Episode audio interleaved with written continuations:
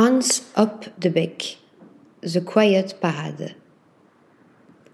Après le camping abandonné, figé dans une gangue de peinture grise, installé dans un hangar lors de la dernière biennale de Lyon, c'est une nouvelle gigantesque installation immersive aux allures de ville fantôme, signée Hans Hop de Beck, qui a pris possession des espaces du musée Amos Rex de Helsinki.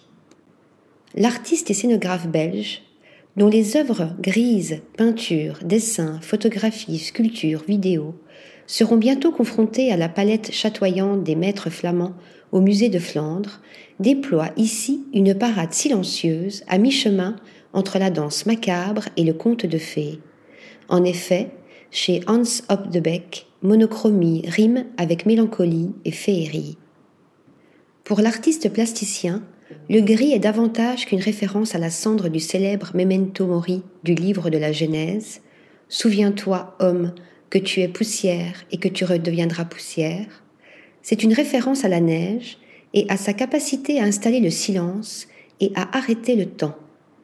Bien qu'il retentisse de tous les bruits et de tous les tourbillons du monde, les fêtes foraines à travers le manège, chevauchées par des squelettes, les goûters d'anniversaire à travers les parts de gâteaux disséminés çà et là, ce grand paysage gris retranscrit des bruits étouffés et des gestes arrêtés, des moments de vie en suspens.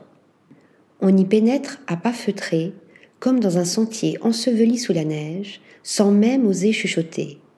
Nous voici voyeurs et arpenteurs, empruntant ces chemins de vie figés dans une gangue achromatique évoquant immanquablement les habitants de Pompéi pétrifiés par les cendres dans ce village monochrome et atone, semblable à un memento mori géant, ou peut-être plutôt à un rêve, on croisera des enfants, soufflant une bulle de savon, jouant avec un papillon ou tirant la corde d'un arc, deux hommes en conversation, un batelier et un énigmatique cavalier, une jeune fille endormie sur un radeau flottant dans un étang de nénuphars, des murs géantes, une vanitas XL et quelques autres natures mortes disproportionnées, de quoi méditer à n'en pas douter.